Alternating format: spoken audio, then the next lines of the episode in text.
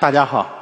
嗯，我叫张玉成，我来自中国科学院计算技术研究所。啊，今天呢，啊，我不讲计算机，啊，给大家讲智能农业机械装备，啊，智能农机，啊，也跟咱们这个背景的图片一样。我们在想，我们的零零后，如果未来他们种地都指挥着这样的农业机械装备，啊，从事农业生产活动，那种地一定是不苦的，啊，而且会非常的酷。啊，首先呢，我想就说要声明一下，我本身不是搞农业机械装备的，啊，我的专业其实是从事的信息方面的研究，啊，我的本科是研究无线通信，啊，到研究生的时候是数据通信，啊，到了博士阶段，然后才做啊计算机体系结构，啊，其实，在两千年左右高考的时候，啊，应该说这些专业都还是比较好的一些专业，啊，但是呢，恰恰嗯，从这个计算机专业。啊，我又转行到了咱们啊农业机械装备这样一个行业，啊，也有人跟我开玩笑说，啊，你两千年的时候你选择啊这个信息行业啊这样的一些专业，啊，到最后还去啊搞拖拉机了，还不如一开始就直接去做拖拉机，啊，其实不是这样的，啊，有了这样信息领域的这些啊经历了以后，啊，我们做出来的农机跟原来大家想象的也是不一样的，啊，但是为什么又从这个计算机专业？啊，转行到了这样一个农机行业呢，啊，其实这个人生的轨迹啊，这种变化总是啊非常神奇的。我们进入农机行业啊，源于二零一五年啊，我带着团队啊到了啊河南洛阳啊，开启了一段啊我定义叫无心的啊这个旅行啊，无心就是没有目的的啊，本来也没想啊到了这样一个考察，到了一个地方去看工业。啊，到最后到底会有什么样的一个啊，就是呃履历啊，就买了一张这样一张票啊，从这个八月份，我记得还是比较热的时候啊，从北京然后到了河南洛阳啊，当时领导安排的任务是什么呢？就是说咱们计算所是搞信息技术，那河南是属于一个老工业基地啊，然后这样呢，就是说你的信息技术跟这种啊传统的装备制造，然后到底能不能结合？我们国家当时在做。啊，中国制造二零二五，啊，同时呢，啊，其实我们很多高校科研院所也都在做类似的事情，啊，就是说我们科研的目的不是简单为了写文章，啊，都是为了用，要把我们的科研成果要有出口，啊，只有找到了应用出口的这样的科研成果，最终才是有价值的，啊，然后其实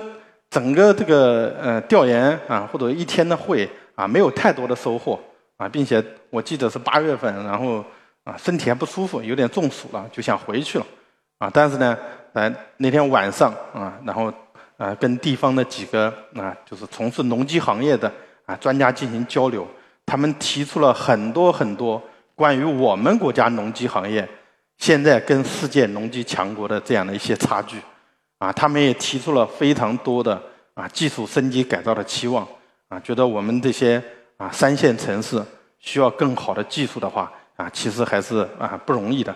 啊，所以呢，在这样的一个背景下，啊，我觉得有这样的责任心啊，有这样的使命感来做这样的事情，把更多的信息技术、智能技术跟我们传统的装备制造业去融合，啊，就没有调研就没有发言权。那所以呢，我们进行了大量的调研，啊，通过调研也让我更深入的了解到啊农机行业现在的一个现状。啊，我们国家的还是全球的？那总结为就三个方面的问题：第一个就是技术到底行不行；第二个，我们的产业到底现在怎么样；第三个，到底最终做出智能农机能够解决什么样的社会问题？啊，那第一个啊，这是我从二零一六年啊，这是我的一个断代方法啊，就把我们国家的农机装备啊做了这样一个断代，因为我们搞信息出身嘛，啊，大家知道手用手机就是啊，从这个呃大哥大开始。后来到三 G、四 G、五 G，大家现在都开始知道开始做六 G 了。哎，我觉得我们这个农机行业有各种断代的方法，就是没有一种按照技术体系断代的啊。所以我们经过啊调查研究，我觉得第一个断代就是说，我们国家的农机大致被我们分成这样一个三代。第一代就是从前苏联引进的，前苏联哈尔科夫拖拉机厂，就是现在俄乌冲突正在打仗的那个地方。他们把一整套的技术体系啊，当时五几年支援咱们中国人啊，做的一套叫纯机械控制的履带式的，他一直大概坚持了大概三十年左右啊，到八十年代的时候呢，我们国家啊又引进了一代体系啊，然后这就叫从欧洲引进的叫中大马力轮式的农机的体系啊。简单说，引进体系就是人家把一整套图纸都给我们，我们就照着人家的图纸来啊研发拖拉机我们国家到现在为止都在做这一代的农机啊，在二零一八年左右呢啊，这种智能农机不带驾驶舱的这种农机啊已经开始出现了。啊，那就是纯智能化的，但呢，它还是用燃油的，啊，叫麦格纳姆三百七十五马力的这样一台农机，啊，我们认为它是属于第三代农机了。我们第一代、第二代都引进，第三代我们还准备从啊美国人手里边去买吗？我觉得不应该这么做，啊，所以说我们发现这个行业缺自主可控的啊农机技术体系，因为没有农机技术体系，导致我们整个行业啊整体的叫竞争力不强，大而不强。啊，我们国家一年产业链上下游的这些企业加起来形成的产值大概也就三千八百多亿，但是世界排名第一的一些龙头企业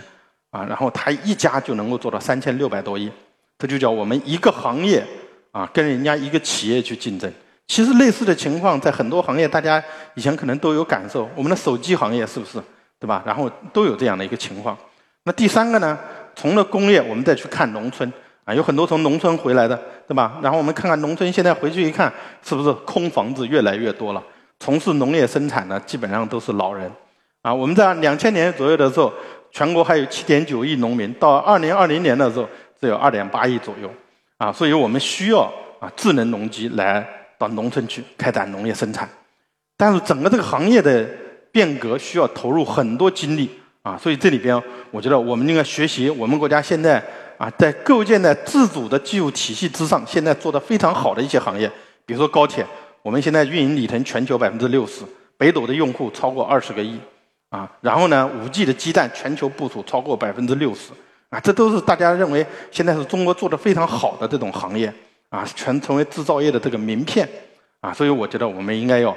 树立这样的信心，把我们农机行业也做成中国制造业的这个名片。那定了这样一个目标以后，只是一个小团队呢，很难。很难做的啊，有这样的想法，所以注定了啊，这个研发的路径肯定是不平坦的，没有那么容易的事情。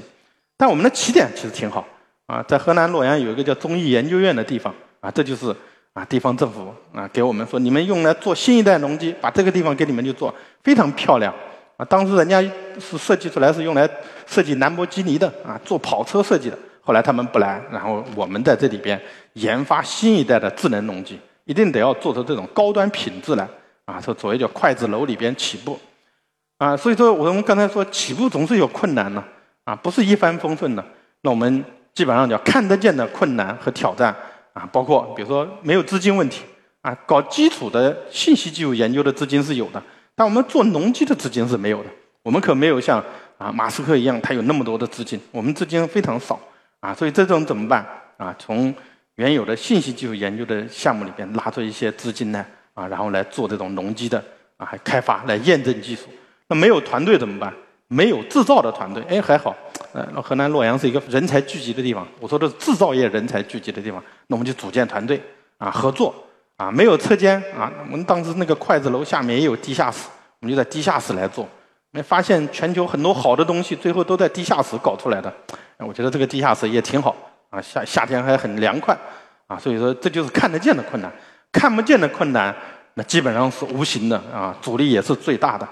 啊，我们来自于两个方面的质疑了，啊，这一个方面就来自于咱们传统的，我们说二代农机产业里边的质疑，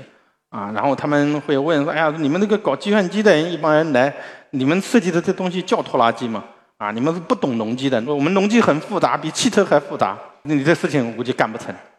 那我们是从信息领域出来，信息领域也质疑，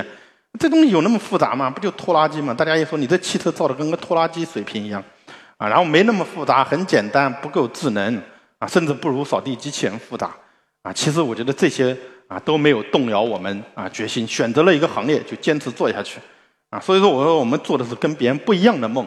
啊，别人质疑我们说我们的劣势就是不懂农机，后来发现我们这个劣势变成我们的优势。我们的优势就在于，因为不懂农机，我想象的农机它就是农机，想象的拖拉机它就是拖拉机。所以我们设计了这个叫农耕一号，啊，然后后来又设计了一个超级拖拉机一号，啊，在一七年、一八年陆续就就设计出来了。啊，这个完全不是传统的农机它认可的这种概念。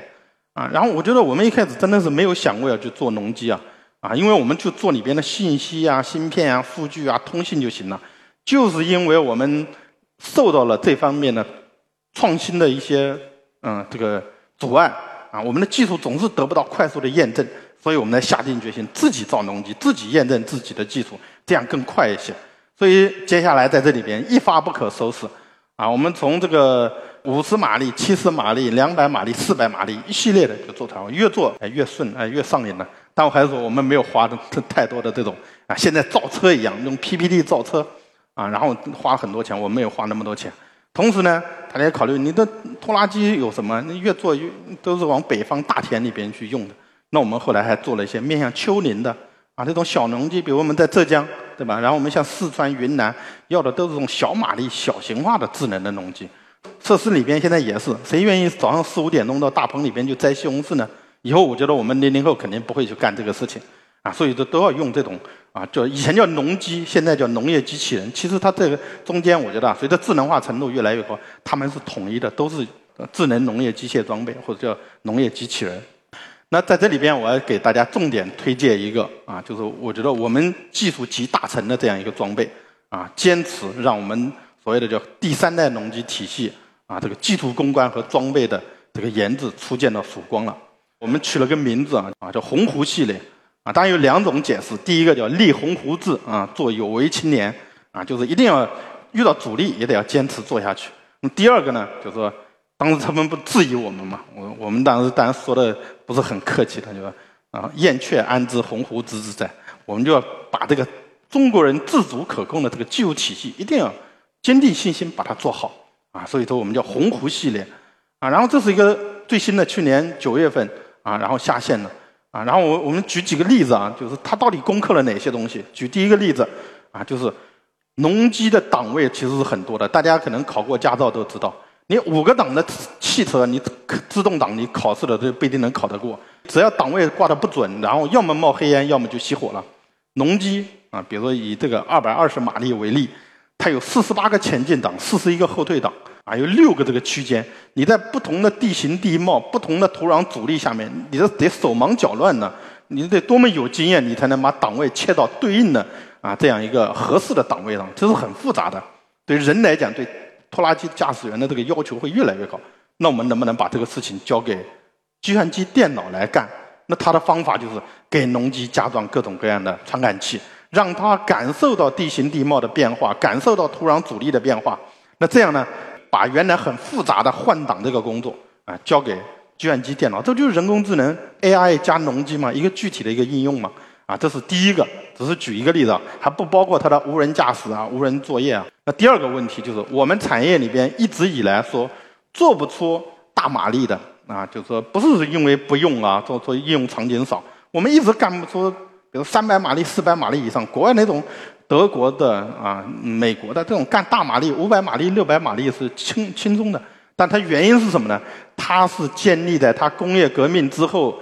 它的发动机、柴油机和它的变速箱这种基础之上的。你想短位换那么多，它这个变速箱得做的多么复杂，它的电控得做的那那么多么的复杂啊！所以我们一直做不出这种叫无级变速的这样一个变速箱来。所以一直存在这样一个问题，那是人家工业革命啊上百年的这个成果，不会轻易的开放给我们的。那我们就换换一个路径，我们用电机来去解决这个问题。那电机很好啊，一个电机不够，我们用三个电机，把提升液压行走，就把全部把它分散开来。缺多少电机我就配多少电机，每个电机要用的时候再让它开启，不用就把它给关掉。那这样呢？我们把原来一个柴油机变速箱解决不了的问题，变成几个电机协作的问题，带来了控制的复杂。因为它控制的复杂，恰恰就是搞计算机编程人的一个擅长的地方。我们把机械的问题转化成了咱们叫计算机的问题啊。那这样我们把这个问题啊也给解决了。那第三个问题呢，就是关于环保的。我们刚才说的那个麦格纳姆三百七十五马力的，它还是烧柴油的。它虽然不在驾驶舱了，但大家可能有记忆就。估计十年前，每个城市里面你看到这种冒黑烟的这种小手扶、小三轮啊，空气里边弥漫的那种啊，这个那烟味儿。那我们希望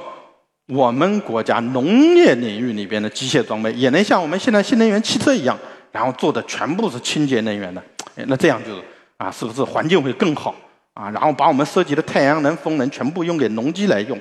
哎，那这种情况下，我们就给农机啊，我们的鸿鹄 T 四百设计了这样一个电池组。啊，然后这些电池组就可以换了，我们不需要天天的，就是说在耕作的时候还要去充电，我要充十个小时干四个小时，那就不划算了。哎，给它做标准的电池组，然后进行一个能源的替代。那将来可能还有甲烷的，还有氢能源呢，可能效果会越来越好。我觉得我们农机将来一定会借助我们国家清洁能源啊、新能源这样的产业的基础，也能够实现赶超。我们的汽车现在其实在全球范围里边，技术上是实现赶超的，啊。那这样呢？我们总结下来啊，大的创新就围绕着智能、我们的大马力动力和我们的清洁能源啊开展创新啊，这就是我们所谓的叫技术体系啊。当然还有通信的问题啊，还有这些，那都在这个里边啊。我觉得它不是一台传统的拖拉机，它是更像一个电脑，更像一个手机了啊。就是按照这个思路，然后就来研制农机。那当然，就是农机造出来不是为了看的，大家觉得你做了一个大的玩具。我们都都都是要应用，用在哪呢？我们在东北开展黑土地保护，啊，我们用了东北的大农场，啊，我们南方可能小，但我们就觉得现代农业在这种规模化的农场里边一定会率先实现。我们在东北呼伦贝尔农垦集团的大河湾农牧场开展实验，在那边大马力带来的优势就是减少了土壤的压实。如果你老是弄那种小手扶去碾压两千亩地，被你来回碾压七百多次，如果用大马力一百四十八次就可以了。同时呢。东北需要大马力，因为一个星期几十万亩你都要把它耕完，所以说叫它叫无霜期短，不像我们的温度比较高，那个地方九十天以内可能作物就得成熟，对吧？然后你一个星期你就得把它种完，要不你留给作物生长的时间就会比较短啊。所以说这样我们就说做了这样的一个啊这个实验场，在这实验场里边带来了一些很多的好处，因为没有人，以前一台拖拉机你要两个驾驶员一天能干八个小时十个小时了不起了啊，他还要吃喝住宿。哎，找不到人。现在一个人控制十台、二十台都可以，一天除了换电、休息时间，他可以干十八个小时。哎，每亩你要是用电的话，基本上不到两块钱就把这地啊耕作完了。以前呢，你要烧柴油得要六块钱左右。你有了效率的提升，有了成本的提升，那这样当然是有市场前景的。所以我觉得叫三代农机啊，一定是在各个方面啊有些优势的。那下面呢，我这里边有个。啊，实物，嗯，听我前面讲的，可能都是一些啊，这个，嗯，就是思路和理念上。开始的时候，这四百马力的一个啊设计的这个效果啊，这还是很很漂亮的。我们选了中国红，在之前呢，我们一般都选择银白色的，啊，这是我们鸿鹄 T 四百，啊，切换到真实的场景，这就是在呼伦贝尔农垦大河湾农牧场实验的一个情况，啊，然后这样呢，就是说在大面积里边，它现在带着这个啊种篱笆，然后呢。啊，把土地进行平整，啊，这是我们两百马力实验的一个情况，啊，它带着后面的这个翻转犁，啊，可以就是啊，把地要要要松一下，啊，所有的这些都是啊，它自主的作业，这是七十马力的，啊，同时呢，啊，我们也能让多台进行一个啊协作，啊，比如说我们在啊东北，然后用多台的这个啊鸿鹄这个咱们说叫当时就这五十马力，啊，两台一起协作，前面一台割草，后面。呃，一台负责搂，啊，基本上就这样就进行了个协作，啊，这是我们在山东东营，然后做多台进行协作的一个情况，啊，只有通过这种用来验证，啊，然后我觉得只有这样的场景，然后才能够啊，对，代表农业的未来，啊，这是我们在大河湾农场的一个指挥中心的一个情况，啊，在指挥中心里边，我们就可以啊指挥我们的农业生产，同时对于整个集团的一千万亩草地、六百万亩农场进行信息化啊建设。为我们将来三代农机的应用啊提供这个场景啊，所以这就是我们现在实际测试和应用的一些情况啊。那对于未来，我们也希望做一个展望啊啊，零零后、一零后，然后将来啊都得要考虑这个地怎么种啊，我们的父辈然后都种不了地怎么种啊。我们总结下来就是说，其实很简单，以前农业机械化的时候啊，《人民日报》在五几年发表了一个啊，就是我们第一台拖拉机出来了，说。代表着耕地不用牛的时代到来了，但后面还加了一句，叫“点灯不用油”嘛，对吧？呃，耕地不用牛，但是智能化代表什么呢？就我们的农场将来是应该是不见人的啊，谁愿意面朝黄土背朝天呢？即使给你一个啊，这个二代农机驾驶舱装的空调，你也觉得不舒服，又有颠簸啊，又有噪音啊，是很不舒服的。我觉得为我们零零后设计的这个啊，种地的场景将来一定是不苦的，啊，它不苦在哪？它一定在一个指挥中心里边，啊，我们总结叫喝着咖啡，吹着空调，指挥着农业的大生产，啊，我觉得这是适合我们啊零零后啊将来啊要要从事的这种农业的状态。那这样啊，它不苦，那怎么很酷呢？啊，我们总结了一句啊，叫凝心聚力啊，构建自主可控的第三代农机技术体系。指挥这些农机在核心技术攻关的基础上，设计更多的这样的农机来从事农业生产。啊，我觉得只有这种啊，放开去想，放开去做啊，然后这样我们的创新的道路啊，这个一定虽然不平坦，但一定非常有收获啊。我们要现在更多的要为呃这个咱们一零后啊去考虑未来的农业生产啊，越做啊啊这个要越酷啊。然后这。就是我给大家今天带来的啊，关于啊我们做农机的这个故事。好，谢谢大家。